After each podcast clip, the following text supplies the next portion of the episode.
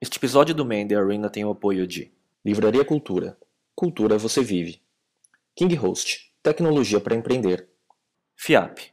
A melhor faculdade de tecnologia.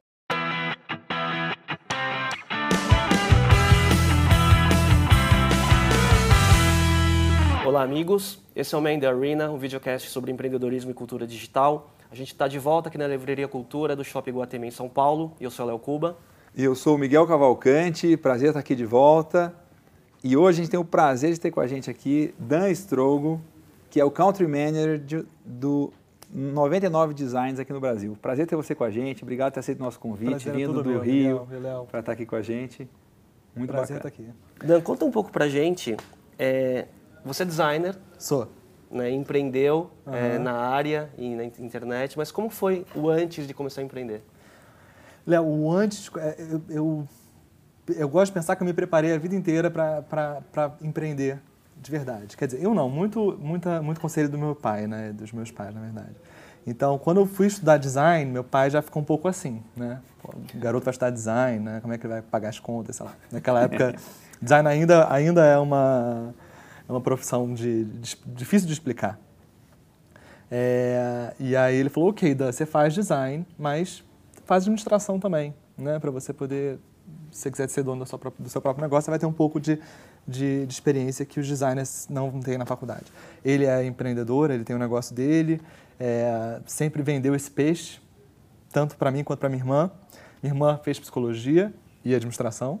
Sério, que legal, hein? E aí a gente come... eu comecei as duas faculdades juntas, então já, já comecei a me preparar de certa forma para esse outro universo. Então eu acho até que foi legal essa brincadeira de falar de um, um universo mais aberto, livre, criativo, conceitual, que é uma faculdade de design versus, né, e junto dessa base um pouco mais pé no chão, técnica de como montar um negócio, de como sustentar um negócio e tal.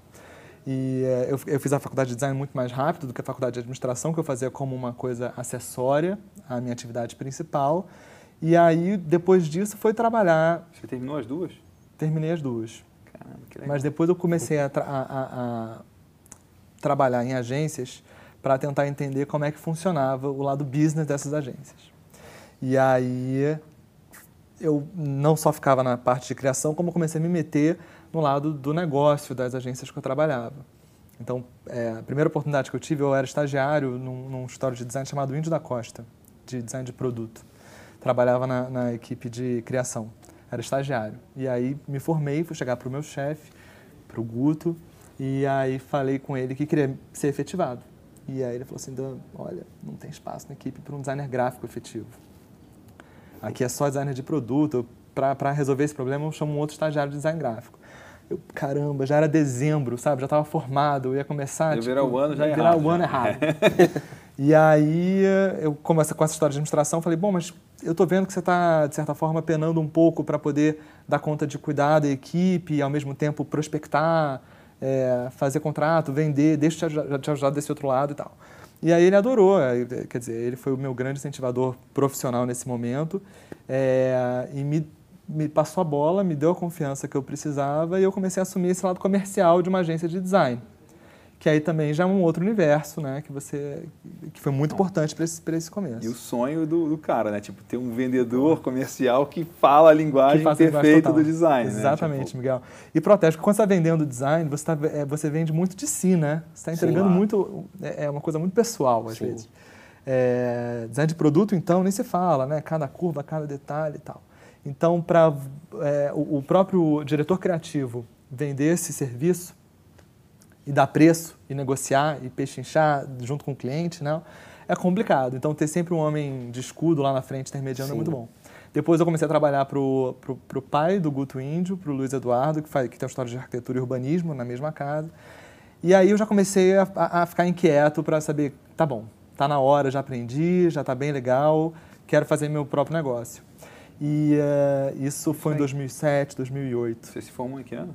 Me formei em 2005. E aí, na faculdade, desde 2001, surgiu uma empresa nos Estados Unidos chamada LogoWorks, que foi a primeira empresa que se propôs a oferecer design gráfico pela internet. E eh, no começo eu fiquei um pouco assim, né, eh, na retranca, achando que, eh, que era uma coisa, um modelo de negócio esquisito, nunca tinha ouvido falar disso. e os caras crescendo numa velocidade absurda. E é, um pouco depois, quando a ficha começou a cair, eu falei, gente, isso aqui é perfeito para o Brasil.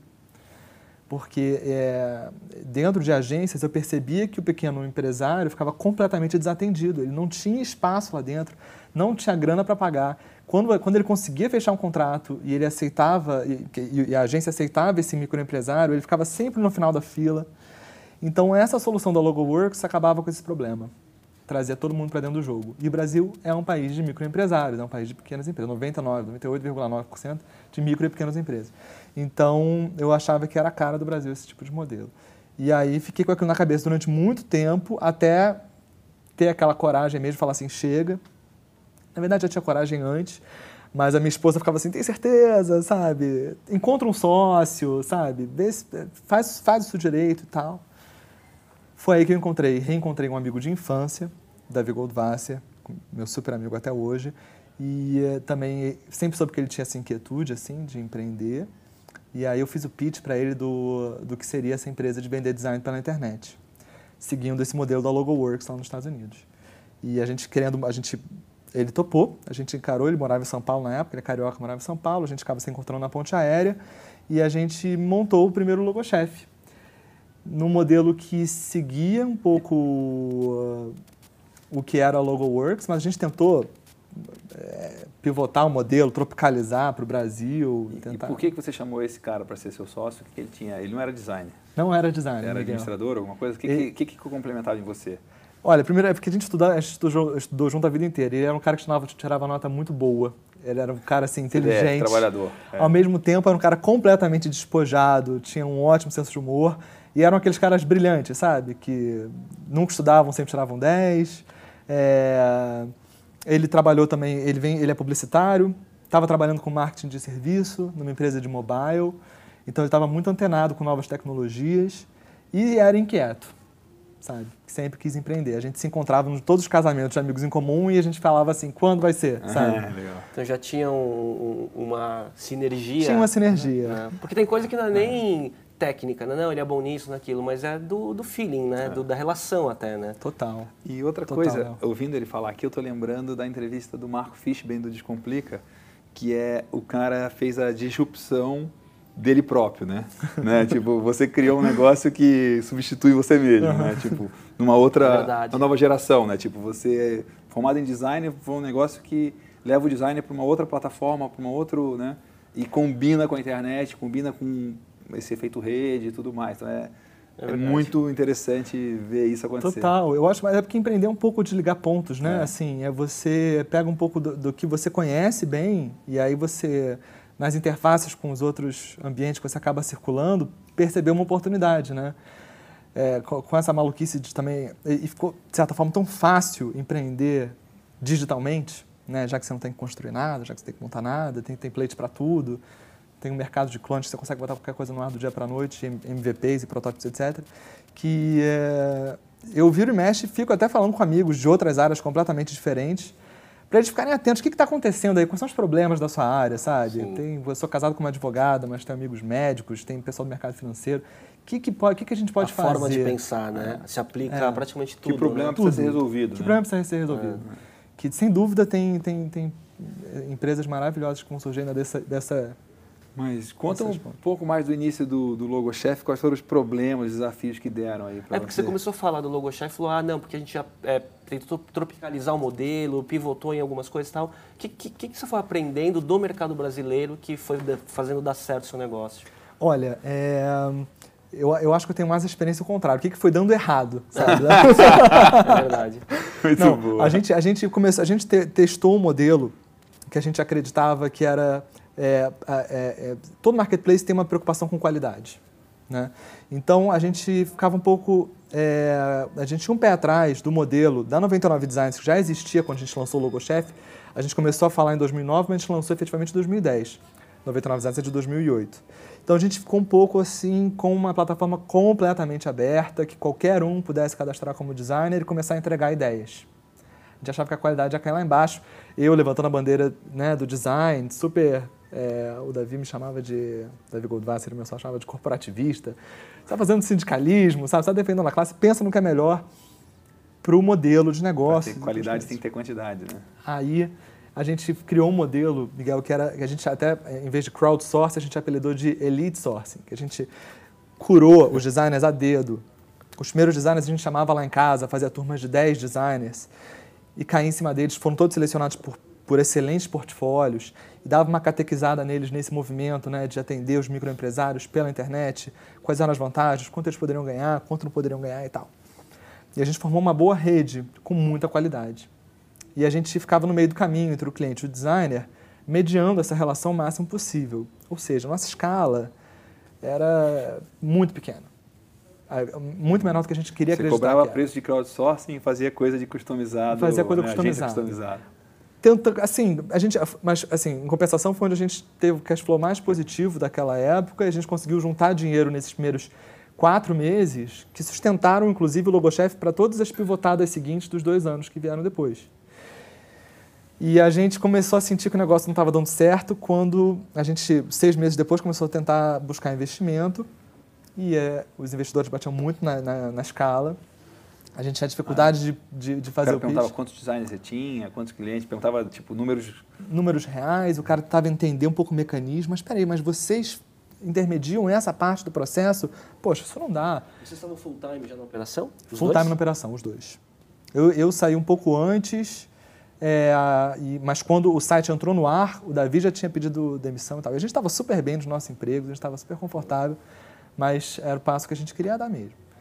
O, uh, o fato é que a gente não tinha escala nenhuma para os investidores e sem investimento a gente não tinha um negócio para avançar. Já tinha acabado todo o nosso dinheiro de investimento, a gente estava consumindo o cash flow positivo que a gente acumulou no, nos primeiros meses. E aí a gente começou a tentar, a gente começou a migrar mais para uma, uma, uma plataforma aberta.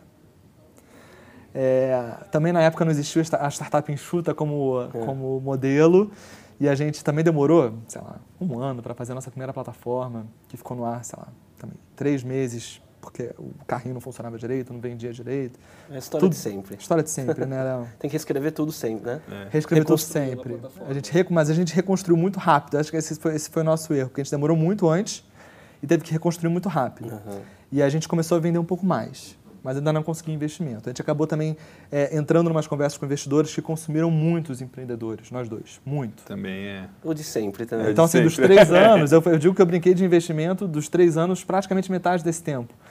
E, e, basicamente em duas negociações que foram muito fundas. E a gente acabou, as duas não fecharam, por motivos aleatórios. aleatórios. E a gente. E, e frustra, e, né? e, frustra pra caramba. Não, e né? gasta um tempão que você não está rodando a empresa, né? Você, você não está tá rodando a empresa. E é nítido, Miguel, assim, quando a gente sai do negócio para começar a pensar nessas coisas. A velocidade cai. A velocidade cai às vezes não é nem de venda, mas às vezes é de melhoria, às vezes é de design. É assim, de algum lado cai, se você não está lá de olho no é. negócio. E a energia com a barriga no balcão. que você impregna é. lá, né? Energia. Eu acredito a é, beça é, nisso, Léo. É. Acredito a beça nisso. Aí, de certa forma, dois anos depois da gente ter tomado o, o, o primeiro não sério, a gente falou assim, quer saber?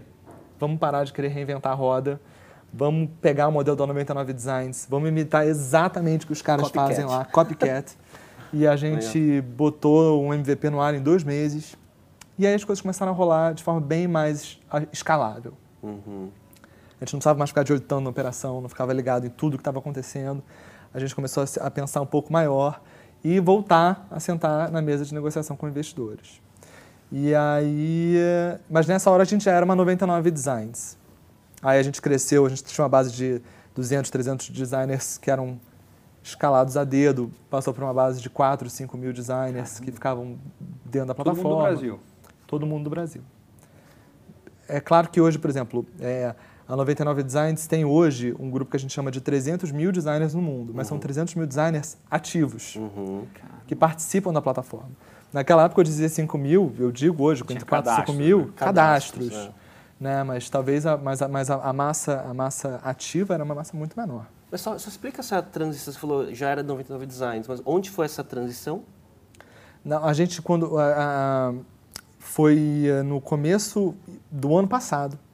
É recente essa história dessa. A gente chegou em janeiro, a gente estava na mesa com o segundo investidor e aí a gente tomou um, o segundo não, né? O fatídico. A gente já estava o, o nosso prazo de validade já estava vencendo Burn alguns rate, meses, é. sabe? A gente já estava lá, não, daqui mais, vamos esperar aquele, aquele momento, vamos esperar aquele outro. E é muito difícil para o empreendedor saber o momento também de quando o negócio não deu certo e quando É. ter que partir para outra. É muito difícil. É filho, né? É. E é, tem que, tem que ficar, a gente tem que ficar exercitando esse desapego o tempo inteiro. Aceitar que deu errado é muito. Aceitar que deu errado. E essa é uma das discussões que eu, que eu- mais tinha com o Davi na- nessa época final, do tipo, caramba, será que a gente está O que que vocês estão fazendo errado? Né? é, e, o que, e será que a gente está morrendo assim, abraçado, a gente está morrendo afogado, abraçado no mastro do navio? Será que a gente não tem que, pô, vamos, vamos virar a cabeça, fazer outra coisa? Numa dessas, a gente fez outra coisa. A gente falou assim, vamos, vamos pensar em outro marketplace para a gente fincar o pé. E a gente falou, vamos fazer a mesma coisa que a gente está fazendo com designers gráficos, com decoração de interior. Em vez de quero, quero desenhar meu logo, eu quero decorar meu quarto, você tira a foto do quarto, manda as medidas e os decoradores mandam ideias de quarto para você. Era o Decore na web. E a gente sabia que era muito difícil conseguir audiência sozinho, então a gente pegou uma atração rápida com o Decore na web e eh, começou a bater na porta das editoras para ver se alguma editora topava ser a nossa publisher. Aham. E a gente foi super bem aceito com o pessoal da editora Globo, que, é- que é, abraçaram a ideia de primeira, são super entusiastas de novas tecnologias.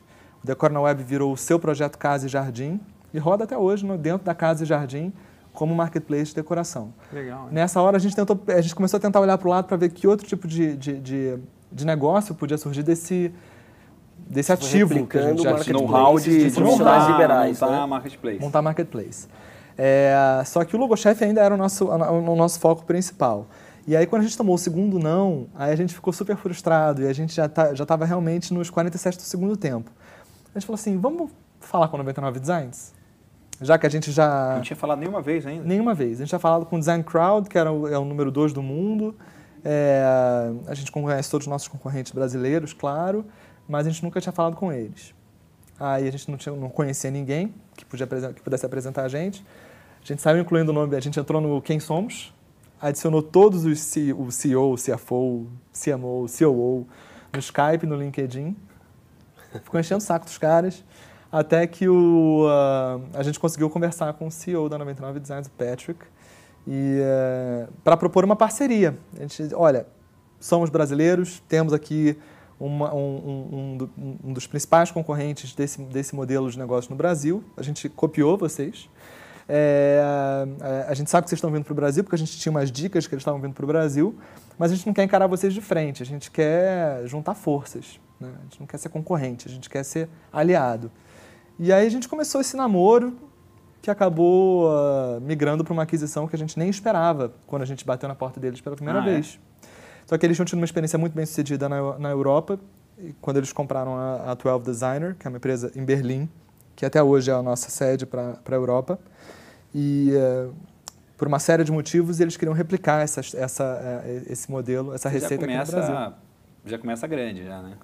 Aí fica muito mais fácil, né, Miguel? o jogo é de escala, né? Então você não, não tinha muito para onde correr e estava se juntando ao melhor, vamos dizer. Exato. E, eu, eu, e aí naquela época a gente já tinha um pouco essa visão de que esse tipo de marketplace ele funciona muito bem global. Quando você tem uma comunidade internacional, é, é um jogo de números. O Brasil é um país grande, mas quando você, quando você olha é, os dados é, de que É o verdade, efeito rede, né? Tipo, a rede fica melhor a cada, a cada, cara a que cada entra. ponto. Então você tem um negócio que Claro, claro, Miguel. E, de certa forma, quando você olha para o Brasil, a gente fala numa, numa, numa população gigantesca, numa economia muito grande, de fato é, mas quando você olha é, é, a, a população que tem todos o, o- que, que tem o acesso e a, e a inteligência suficiente para poder lidar com esse tipo de modelo de negócio que a gente está propondo hoje, que é na ponta da lança da- inovação, essa pirâmide fica muito menor, né? Então não é tão tão grande assim. Sem dúvida, pensar globalmente tra- traz mais oportunidade. E aí, quando você se associou a 99, é, qual o efeito que isso deu para vocês na, na Operação Brasil? assim? Porque você ganhou uma escala maior, um maior número de profissionais cadastrados, né? E o que, que isso mudou para vocês? A- a- a- mudou completamente, assim, porque a, gente tinha uma equipe aqui que não precisava mais ter, de certa forma, porque a gente não precisava de desenvolvedor, não precisava mais daquele especialista em, em, em search, não precisava mais de um cara de marketing como tinha, precisava de atendimento. Uhum. né? E é, todo o time a gente passa a usar, a gente passou a usar o time de São Global. Francisco e o time de Melbourne, que é a, a sede lá. Inclusive atendimento? Não, aí atendimento a gente contratou localmente para fazer atendimento em português e em espanhol. É, mas a gente passou a lidar com uma equipe global. Bom, para a gente foi super legal. Bom, depois do, depois do deal, da, do- da aquisição, o Davi resolveu sair desse negócio de design. Estava super empolgado com outros modelos de negócio, estava querendo voltar para esse, pra esse ambiente mobile. E ah, eu, como era o designer da história, ainda era um pouco encantado com essa proposta, eu topei ficar. Essa era uma das condições, inclusive, do, do Patrick, lá do CEO, quando a gente estava negociando. Que alguém ficasse para tocar a operação. Também ficasse para ficar a operação. Sentido. Ele, ele gostou muito tempo, do fato assim, de eu ser designer. É, quatro anos. Mas com saídas anteriores e aí, enfim. Não, bem razoável, né? É. Ainda mais que o negócio que você gosta. Pois é, totalmente. E, assim, eu, eu vi a oportunidade na hora, assim, uma das coisas que mais me encantou, porque eu sou realmente empolgado com, essa, com esse modelo. Eu acho que o que a gente proporciona para designers no mundo inteiro, de você ter uma clientela global, Global, recebendo em casa. A gente tem muito designer que vive o sonho de rodar o mundo com uma mochila nas costas, um um Mac e um link de internet, ganhando dinheiro não importa onde eles estejam no mundo. Tem É. cara fazendo isso hoje? Tem. Tem Isso é muita legal, gente hein? fazendo É, isso. é. Muita gente. E a gente recebe mensagens super. É, Que dá aquela energia extra pra você continuar, né? Tipo, é isso que, Que o mora cara tá usando, O feliz cara da tá usando, vida, que minha vida não seria possível se eu não tivesse a 99 Designs. E, é, é e, muito aí- animal, e o cara ca- e a gente tem clientes que acabavam que acabaram contratando designers para dentro das suas empresas. Tem história de cliente que virou sócio do designer em um outro negócio.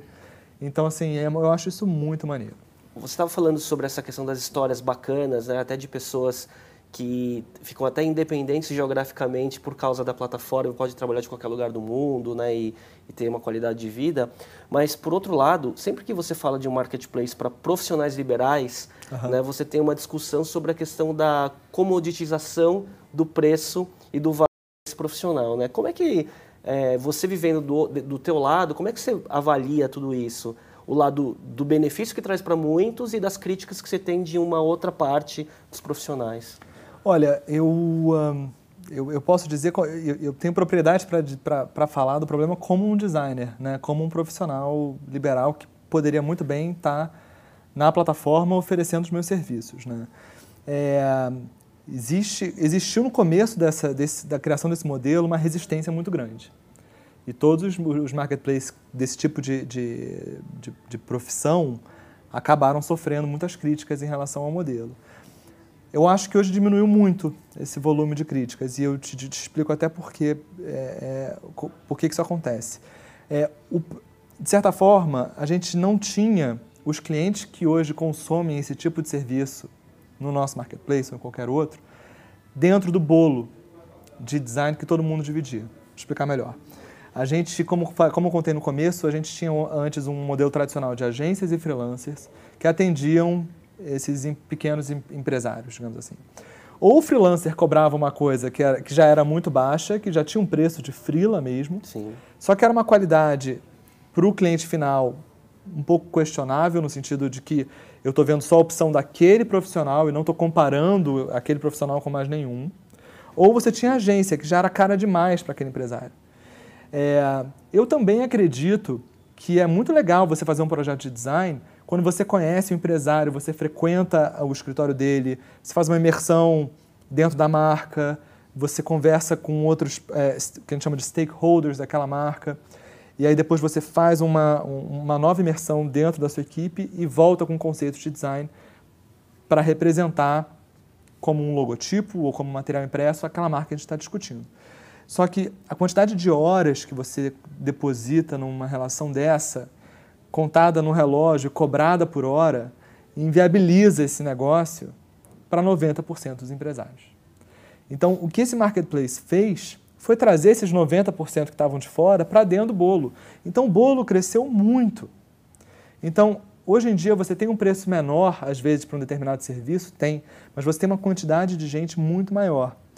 E aquele tempo todo que você gastava como um freelancer, fazendo free, eu, eu já eu já freelei que muito ficar na minha melhor vida. na operação de atender clientes mais baratos que ele tem que ter uma, uma, uma, uma mecânica de... Uhum. Os caras que são os designers do 99 Design, eles já são caras que conseguiram criar um método de atendimento ao cliente semi-automatizado, assim, nas partes que são automatizáveis? É não, tá é- dizendo? não é nem automatizado, Miguel. Eles são, é, tota- é totalmente é, manual essa relação. É uma relação humana. A gente não automatiza nada que envolve a criação. Só que como freelancer, hoje em dia, se o Léo me pedisse um projeto, eu ia, eu ia até o escritório do Léo, ia bater um papo com ele, ia pegar o trânsito de Sampa, sabe? Depois eu ia voltar para casa, ia ter que fazer uma proposta comercial. Todo designer detesta fazer proposta comercial. Sim. Ninguém sabe fazer. Ia mandar para você.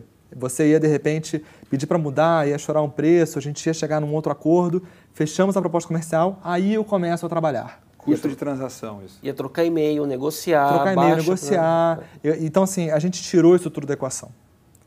E deu para o designer a oportunidade de fazer o que ele realmente gosta, que ele tem criar. realmente tesão e paixão em fazer, que é criar. Então você pega o briefing já pronto, a gente tem, né, é, como, como outros marketplaces, a 99 Designs, eu diria que hoje é no mundo aqui, a, a, a empresa que tem a maior inteligência em gestão criativa online de projetos de design. Acho que não tem ninguém como a gente que faça isso. Então a gente já tem uma forma perfeita de você briefar essa- esses criativos. Você tem uma forma maravilhosa de dar feedback em cima de cada design enviado por cada designer Sério? dentro da plataforma. Você marca a curva do M e você faz uma anotação em cima da curva do M, isso gera um checklist para o designer resolver e mandar uma Para revisão. fazer a refação. Então, assim, tem, todo- tem toda uma mecânica que a gente tira da, tira da frente do designer tudo que, era, retrabalho. tudo que era braçal e que não era criativo.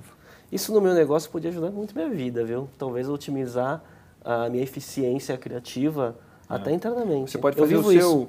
o Tava- seu, foi até uma os seus dois departamentos comprando um serviço do outro via 99 Design. É. Não, o que está acontecendo hoje em dia, e é uma, e é uma transformação que eu estou vendo como uma tendência global, é a gente deixou hoje de ser é, fornecedores ex- exclusivamente de pequenos empresários, mas as agências hoje em dia usam a 99 Designs como um grande departamento de criação flexível.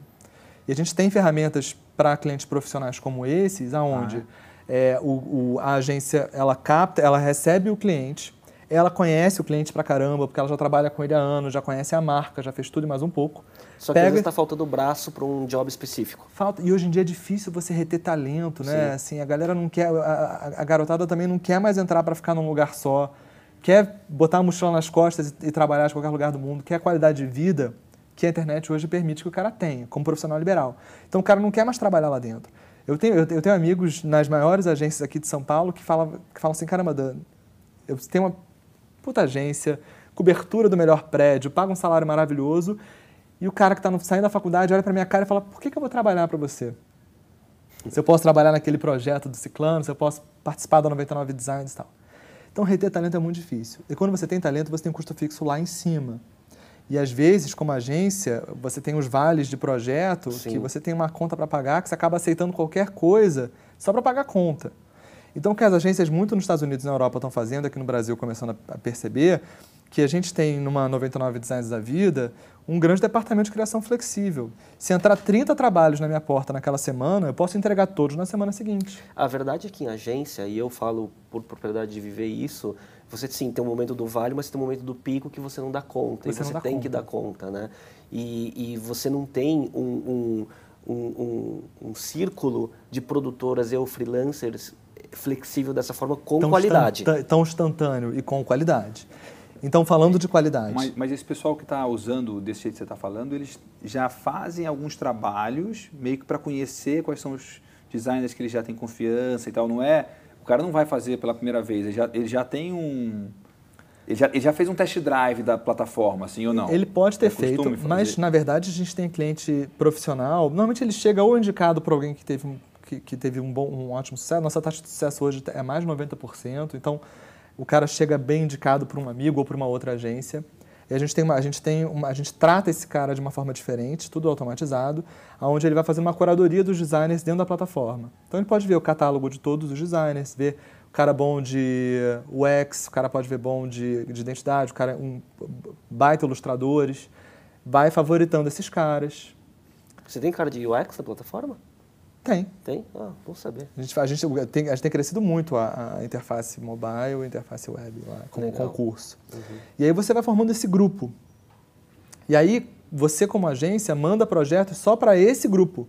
Esse grupo assina, inclusive, um NDA que pode ser um NDA próprio da agência. Pode ser uma concorrência. Pode ser uma concorrência, é uma, e é uma coisa também de muito sigilo. Sim. Então, está tudo isso garantido. A gente, a gente, esses projetos ficou completamente fora de ferramentas de busca.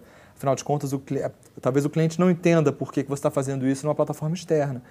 Mas isso não tira o mérito de forma nenhuma da agência no meio de campo entregando essa inteligência criativa dos diretores de criação de filtrar os melhores projetos, de reconhecer os melhores designers, de brifar muito bem, Sim. de dar revisão para cada refação de cada bom conceito que está avançando no processo.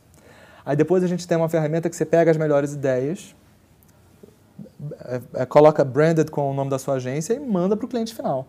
O cliente final vê a, a agência na frente, 99 Designs completamente invisível no processo. White label total. White label total, o cliente dá feedback em todas as melhores ideias e com um clique de botão você empurra isso de volta para os designers. Que legal.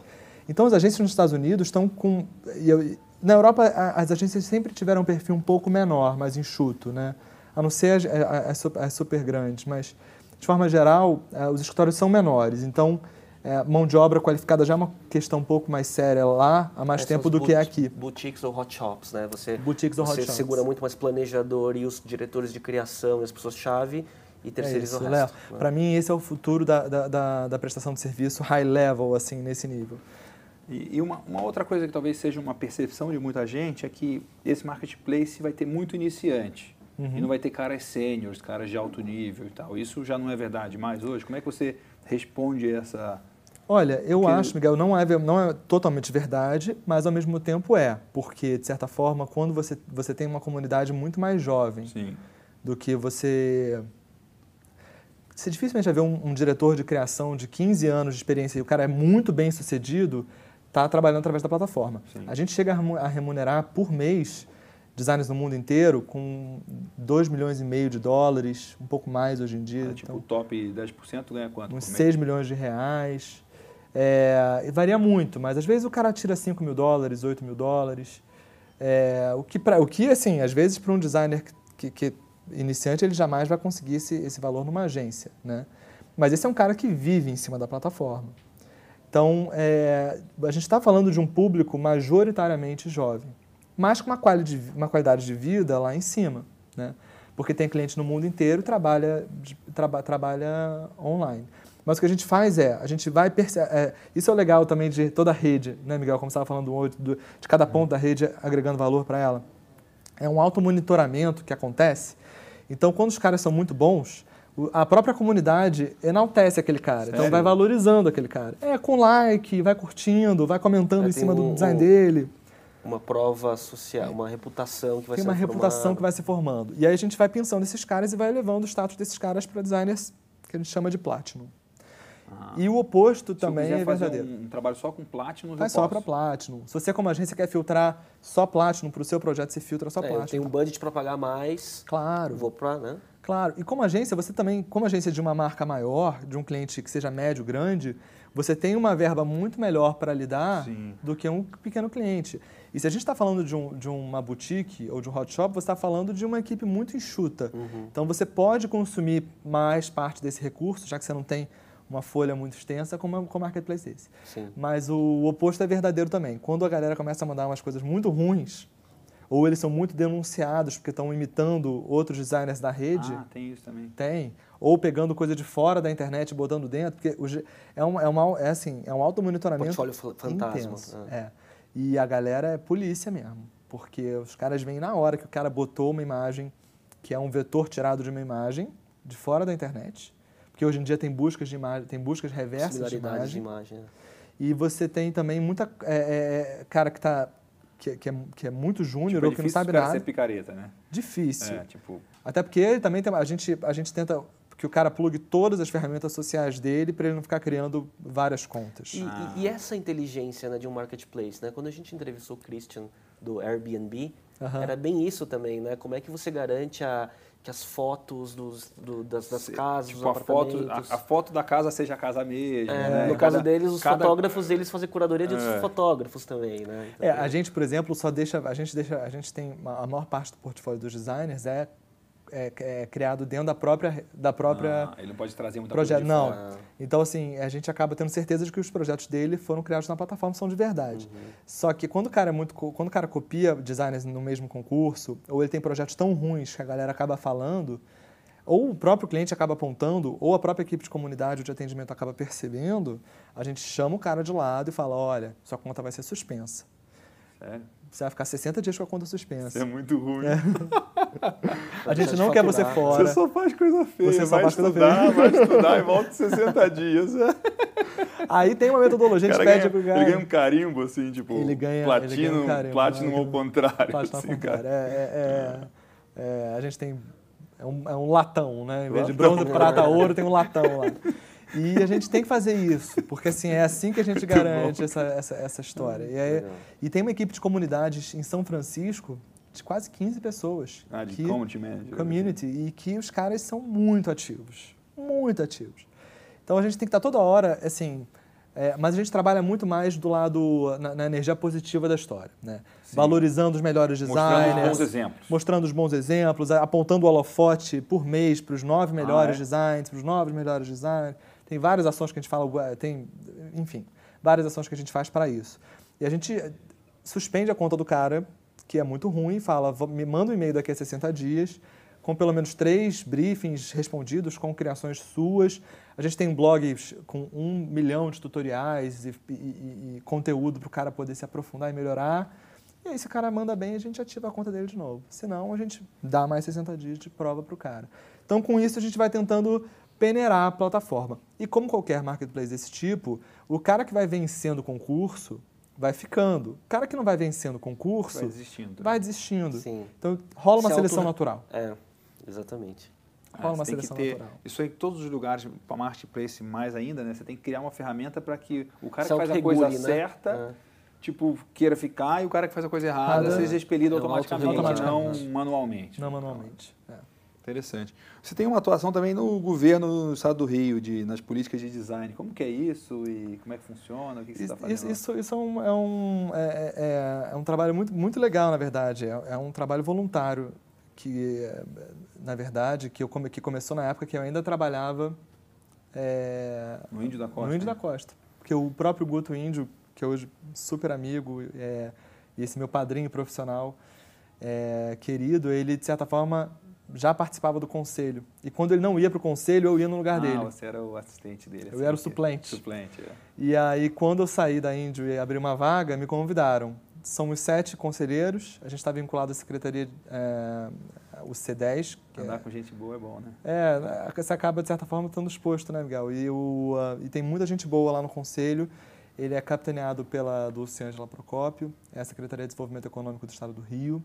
E a gente tenta pensar em políticas públicas ou esforços públicos do governo para valorizar design dentro do Estado. Então, é um trabalho de, de mão dupla. É, um, porque design é transversal né, à indústria e à economia. Quanto mais as empresas e marcas e fábricas utilizarem design como diferencial competitivo, melhor a economia de qualquer lugar. Sim. a gente já aprendeu isso, sentido. a gente sabe muito bem disso por diversos exemplos lá de fora. E tem do outro lado também toda uma economia de escritórios e agências de design no Rio de Janeiro, que a gente também promove. Então, o- as ações principais que a gente faz se chama Rio Mais Design. Normalmente são duas ações por ano. A gente está em Milão, no Salão de Móveis de Milão, já há cinco anos. Essa foi a quinta edição, se eu não me engano. Legal. Acabamos de sair de lá. Então, a gente faz é, exposições com os melhores designers do Rio de Janeiro. Gente faz catálogos de design com os melhores designers. A gente tenta provocar esse assunto na mídia o tempo inteiro. No segundo semestre tem sempre um Rio Mais Design que eh, ano passado aconteceu junto com o Globo lá no, no Jockey do Rio de Janeiro, que teve um evento de design da Semana de Design do Globo. Esse ano também provavelmente a gente vai fazer da mesma forma. É, e é bacana mais para tentar devolver um pouco né, para a sociedade essa história de, de, de valorizar design. Design ainda é uma. Ape- Apesar de estar, de estar muito inserido dentro da, da, da, da, de to- de- da profissão dia de todos dia, nós, do dia a né? dia, ainda não é nenhuma profissão regulamentada. Então, é- é- os designers e o design como indústria precisa desse esforço para colocar a coisa para gerar. E eu fico super feliz de ter assim governos pensando isso junto com a gente. Muito legal. O que, que tem de novidade aí vindo pela frente em 99 Designs? O que, que você pode compartilhar? Né? Olha, é, não tem, assim, tem muita novidade. A, é, a, verdade é que o Brasil não é um canteiro de experimentação ainda. O canteiro de experimentação para a gente é os Estados Unidos. Então, muitas coisas são desenvolvidas lá e, são, e, e posteriormente são roladas para cá. Uhum. É, agora, tem, a gente tem uma, um site dentro da nossa plataforma de microtarefas de design, chamado Swiftly, para você fazer pequenos ajustes de design em peças de design já existentes. Então, a gente selecionou designers da comunidade toda em todas as faixas de horário do mundo, para não ter ah, hora do dia ou da noite, para microtarefas. Urgências, Miguel, de é, eu tenho uma capa de um livro de uma coleção, saiu um outro livro, eu quero fazer uma nova capa. O design é o mesmo, muda Só uma adaptação. cor, o título e o, sei lá, o autor. E aí, aí você joga essa, essa, esse desafio na plataforma, no site, paga 19 dólares. Preço fixo. Preço fixo, 19 dólares. E aí, depois de uma hora, no máximo, o, o, o, o, tempo, de, o tempo de resposta tem sido uma hora. Você recebe um e-mail pronto, arquivo final, lindo, para você poder imprimir a sua capa de livro ou qualquer coisa. Só que a gente tem percebido que a gente tem esses dois tipos de cliente, que a gente até estava conversando aqui. Tem um, um, um microempresário que está abrindo uma empresa, quer fazer um logotipo, cartão de visita, tem um site, e só. E de repente vai conhecer aquele designer, ele vai trabalhar um pouco mais com ele ao longo do tempo, mas muito pouco. E tem do outro lado o cliente que tem demandas mais constantes de design, tem agências que estão usando a plataforma para servir os seus clientes. Então a gente chama de one-off e de ongoing. Né? Então a gente está trabalhando agora esses dois clientes de forma mais separada. E estamos tentando entender como que a gente consegue criar mais serviço para a gente ser uma, uma, uma... Um é B2B. Mas, mas, um alimenta o outro também, né? Porque assim, tipo, o cara que nunca fez nada vai fazer um de 19 e fala, pô, legal pra caramba, vai ser o Total. canal para ele fazer outras coisas. Não, mas, é, fazer... mas eu entendo o que ele está falando, porque um é B2B e outro é um B2B2B, né? Porque uhum. é, quando você... É, quando uma agência come, começa a usar qualidade do marketplace como sourcing de mão de obra constante, o modelo é outro. É, é modelo é outro. Então é, a necessidade tá, é outra. Vai né? ser mais concurso, é, né? Ele vai é, ser. É. E, ou então aquela marca que trabalha mesmo sem ser através de uma agência, mas com o marketplace. É, o que a gente, idealmente, o melhor dos mundos é que você tenha a sua vida, o seu departamento de, de design inteiro dentro da plataforma onde você vai acessar todo o histórico de peças que você já criou, onde seus briefings vão estar praticamente prontos, ah. que você já vai ter um histórico da sua empresa. É, agora, pensando assim, é, você pode pensar que o, o teu marketplace, em, em uma instância, é para uma marca que tem uma demanda mais constante e compra direto do teu marketplace, você pode ser quase uma house para aquela marca.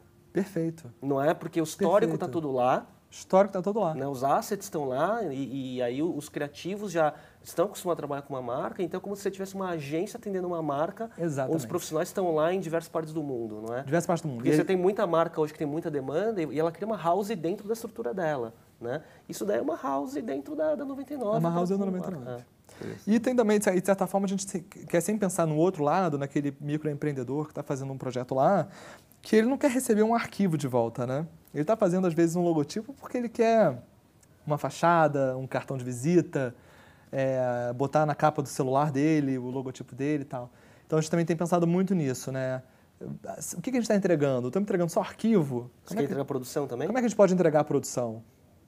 Ou em ambientes digitais, como é que a gente pode entregar coisas mais prontas, né? O cara faz o logotipo, a gente vai entregar a capa de Face para ele. O cara está fazendo o cartão, a gente já achou o cartão pronto na casa dele. Mas faz uma parceria com alguma empresa? Parceria, lá nos Estados Unidos tem parceria com a Zazzle. Uhum. E aí você entrega para a produção ah. a, a partir produção. da sua plataforma. É, você vira um workflowzinho de tem produção. Tem no Brasil, tem Zezo no Brasil. Tem, tem Zezo ah. no Brasil. É, só que, é isso, é ruim, Mas isso só rola para cá quando, é. quando for um sucesso lá. Mas o cliente brasileiro já consegue consumir esse tipo de produto lá. E a gente dá suporte em português aqui. Mas o site ainda é em inglês e tal. Mas Legal, em breve, em breve está chegando aqui muita novidade ah, boa. Legal. Bacana. Fala, fala alguma coisa sobre uma coisa que a gente interessa muito aqui, né, em todas as conversas que a gente tem aqui, de aprender sobre a cultura das empresas, o que, que a empresa faz para para fortalecer, para deixar uhum. essa cultura única, processo seletivo, quais são os valores, o que, que é inegociável, Legal. o que, que é inaceitável. Legal. Conta alguma coisa dessa linha. Olha, é, a, a, a 99 Designs é assim, eu fiquei super bem surpreendido. Primeira vez que eu fui para lá, né, a gente ainda estava em negociação, foi passar um mês lá em São Francisco para ficar com os caras, para ver se a gente se dava bem mesmo e tal. E fiquei super surpreso com a, com a, com a vibe lá do, da empresa. É, tem o que de Vale do Silício, né, tecnologia, mas a, a, o DNA é australiano e australiano tipo de Melbourne, de praia, que acho que tem um pouco até um pouco da, da cultura brasileira, tropical, um, um pouco mesmo a energia que a gente, não tão americana, não, não de forma nenhuma é, falando mal da, uhum. do, do, modelo deles, mas o americano tem um, um, um excesso de eficiência, né, de, de, de, de workaholismo, né? de operação. Os australianos um pouco menos. Então, é um mix muito legal. E é uma empresa de design. Isso que eu ia falar, para lidar com criação. Para com criação. Então, a gente tem um, tem, tem um clima de agência, sabe? Com todos os perks de agências de, de, de, de empresas de tecnologia. Então, é, em termos de ambiente, é muito legal. Você está lá, todo mundo super junto. Quantas pessoas na, empresa? Mais ah, ou menos? Mais 85 pessoas. É, não é muito grande. Né? Não. Não, lá em São Francisco são mais 50, tem umas 25 ou 30 lá em Melbourne, varia um pouco. Tamanho de uma agência pequena. Pequena, Se é. fosse uma agência. Tem, tem o, o povo de Berlim, uhum. que atende toda a Europa. E o Rio é a quarta cidade da, da Mas 99 tem escritório? Com quantas pessoas Temos escritório tem? com três pessoas. A gente faz atendimento, a gente faz atendimento lá, tem, a gente tem uma Argentina na equipe, faz atendimento da América Latina. E a gente vai crescer a nossa equipe agora em atendimento. Legal. É, agora, o, em termos de valores, assim, é, a gente busca pessoas sempre com um perfil mais criativo, empreendedor criativo. Eu diria que são as duas palavras que a gente busca. E sempre a gente pensa muito no perfil pessoal das pessoas que estão entrando lá. Então, uma curiosidade. A gente está sem CFO agora, porque a gente perdeu a nossa CFO recentemente e tal. É, e, e, tal, e, tal, e, de certa forma, no processo de contratação disso, estava conversando com o CEO sobre isso, ele estava falando, caramba, é muito difícil encontrar um perfil que seja financeiro, né, que seja de controller mesmo, que tem todos esse, que, que já, já, a gente já imagina todo um, um, um determinado um perfil, perfil, mas que se encaixe com essa energia criativa de agência e tal. É difícil encontrar essa, esse tipo de pessoa. Porque se for uma pessoa muito com perfil de banco, não funciona pra é, gente. É, Tem que ser mais perfil de Tem agência. Tem que ser um cara renegado. Do, Tem que ser um renegado. É. Então, mas é muito legal, o povo é muito junto. A gente tem uma certa dificuldade de manter uma comunicação global, acho como toda empresa global, mas tem tanta ferramenta boa para fazer isso hoje. E é, só que a gente está em, em, em, quatro fusos completamente diferentes, né? De Berlim, tem Berlim, Rio, São Francisco e Melbourne. Então numa, a gente está bem separado. Bem separado né? Então eu converso com o pessoal da Europa de manhã, o pessoal de São Francisco à tarde. A Austrália raramente conversa, a não sei que eu estou às 9, 10 da noite ligado. E o que, que é o perfil ideal de um country manager? Olha, eu gosto, eu, eu vou é, pensar, vendendo meu peixe aqui. Eu acho que é, é, é, é, tem que ser empreendedor, tem que ter, deve ter sido empreendedor. Assim, eu gostaria de dizer até assim, já teve seu próprio negócio, uhum. sabe? É um cara que, que porque quando você é country manager, você está um pouco, está muito distante da, do corpo executivo da empresa, né? Tem então, que se virar sozinho. Você né? tem que se virar sozinho, você, você tem que se sentir dono daqui. E assim, eu me sinto muito dono do, da 99 Designs no Brasil e tenho toda a autonomia do mundo para fazer o que eu quiser. Assim, às vezes eu me sinto até um pouco, né, até é autonomia demais. demais. É. É. Então, gente, eu posso fazer o que eu quiser aqui, posso fazer o que eu quiser. Eu tenho essa liberdade absoluta para depois, claro, justificar, medir e tal. Agora, se eu nunca tivesse sido dono do negócio, eu não sei se eu estaria encarando essa função muito com os olhos de funcionário. E aí você fica um pouco mais tímido, né? um pouco mais acanhado. Perguntando demais, às vezes, não tomando muita iniciativa por conta própria. É, você era dono do negócio que fazia a mesma coisa, né? Que fazia a então, mesma coisa. Um mercado totalmente diferente para eles, então você é um ativo Exatamente, muito grande, né? um ativo é. muito grande. Acho que foi por aí que a gente conseguiu conquistar um pouco eles. Então eu diria que é ter tido uma empresa no passado. Que legal. E Dan, chegando no final, a gente agora tem tá. esse finalzinho com as dicas de, de livros, né? Aprendizado. É, é, tanto com, com ah, e o aprendizado também. Mas a gente queria falar primeiro da, da, da dica de livro e depois para fechar o aprendizado. Qual o livro que você gostaria de indicar para o nosso público que está aqui e para quem está assistindo? Olha, é, eu li um livro muito bom recentemente. Eu, te, eu, é, eu tenho um pouco de... Eu, eu morei em Israel uma época, no ano 2000, passei o ano 2000 morando em Israel trabalhando numa comunidade socialista, tal, sou muito tenho uma certa ligação kibbutz. com aquela cultura, num kibbutz e tal. É, e o, os israelenses dão um banho de empreendedorismo na área tech hoje. Sim. É, ultrapassando todos os, os recordes de desde patentes de, de inovação a pessoa, ao doutorandos ou a empresa de tecnologia hum, com ações na bolsa e tal. E tem um livro chamado A Nação Empreendedora, The Startup Nation, feita por dois autores, esqueci os nomes deles agora, um se chama Dan, meu xará, é, o outro é Senor, se eu não me engano, e uh, eles tentam explicar através de, é, de casos concretos o porquê do, uh, desse boom de empreendedorismo de Israel, esse boom tecnológico de Israel.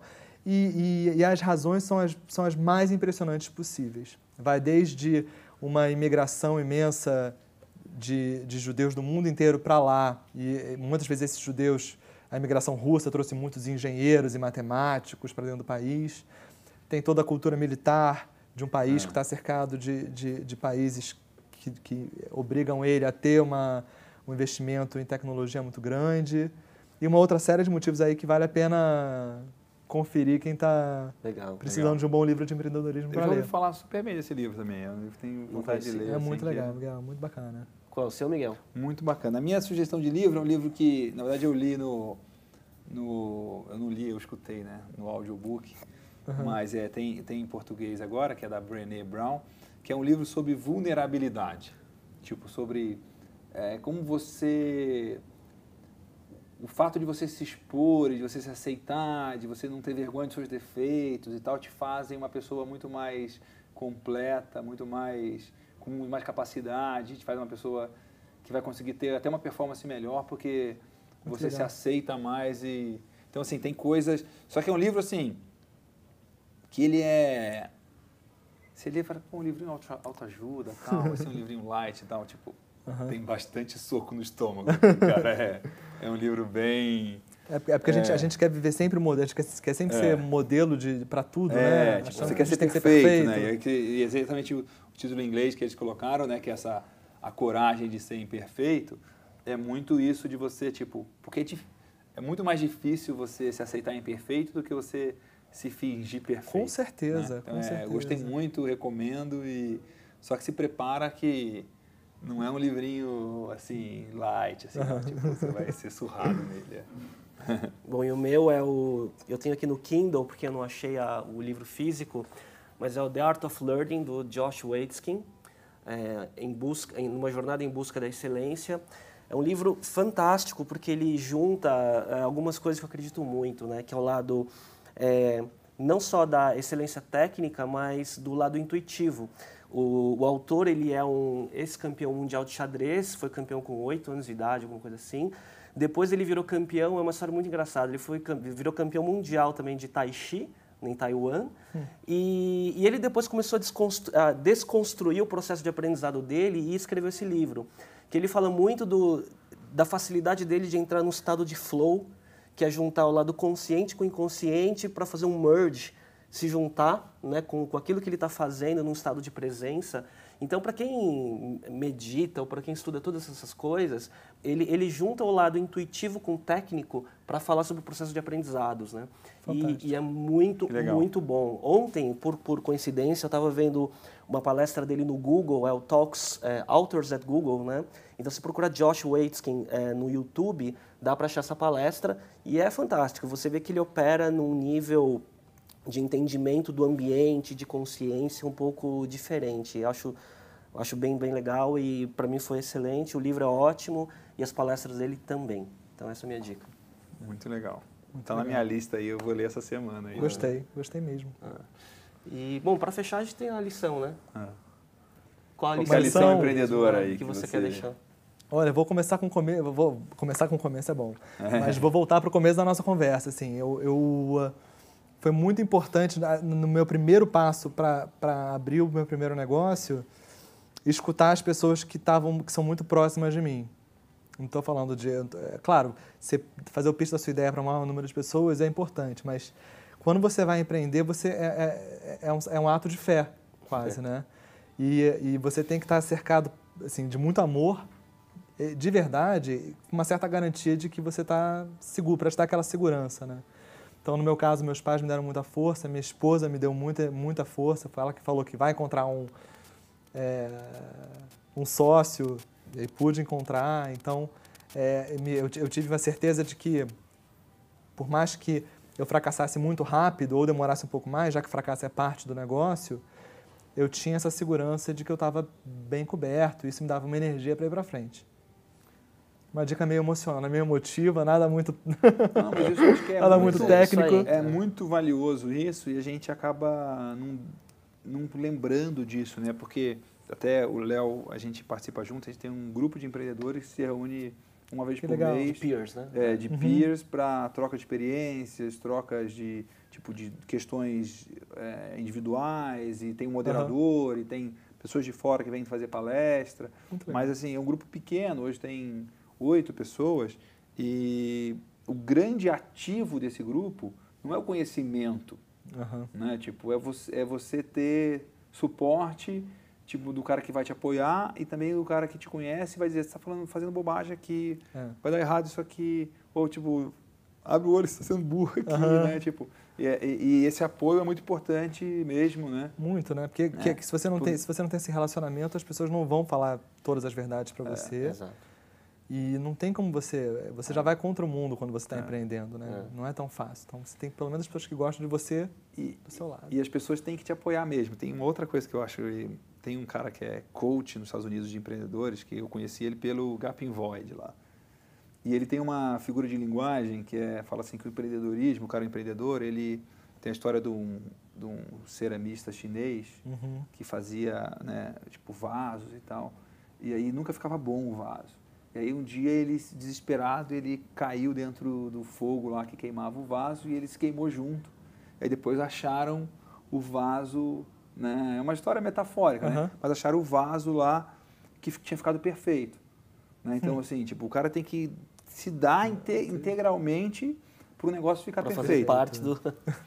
Aí eu falei isso para um amigo meu e ele falou assim: é, o problema é que muitas vezes você quer que a sua mulher pule junto e se queime junto, né? E tipo, e a escolha é sua, né? É. Então é, é muito isso assim, tipo, às vezes é uma jornada que te exaure muito, que te consome muito, mas as pessoas que estão à sua volta também vão ser consumidas de alguma Vão forma. ser consumidas. E elas têm que ter comprado a ideia também, comprado a, jo- a jo- a jornada Tem também. que ter, né? Miguel, tem É. que ter. Porque senão você vai chegar em casa e né, vai, vai É. conversar com sua esposa que já não queria que você fizesse É, aquilo. vai funcionar. A chance de você dar, dar toda a tua energia no dia seguinte, como você falou, é, É bem, bem pequena. difícil. né?